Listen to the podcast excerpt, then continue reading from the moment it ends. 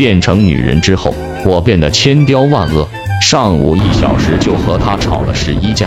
我觉得屋里布置的不好，让他移动一下，他不乐意，我就嘟囔个不停。后来又去做午饭，他买的菜，我嫌贵嫌老。他买了一瓶四块钱的葡萄酒，我一听价钱就声嘶力竭的怪叫起来，他只好用两个枕头把耳朵捂住。我对一切都感到不满，在厨房里摔摔打打，打碎了两三个碟子。他开头极力忍受，后来忍无可忍，就厉声呵斥我。我立刻火冒三丈，想冲出去把他揪翻，谁知力不从心，反被他按倒在沙发上。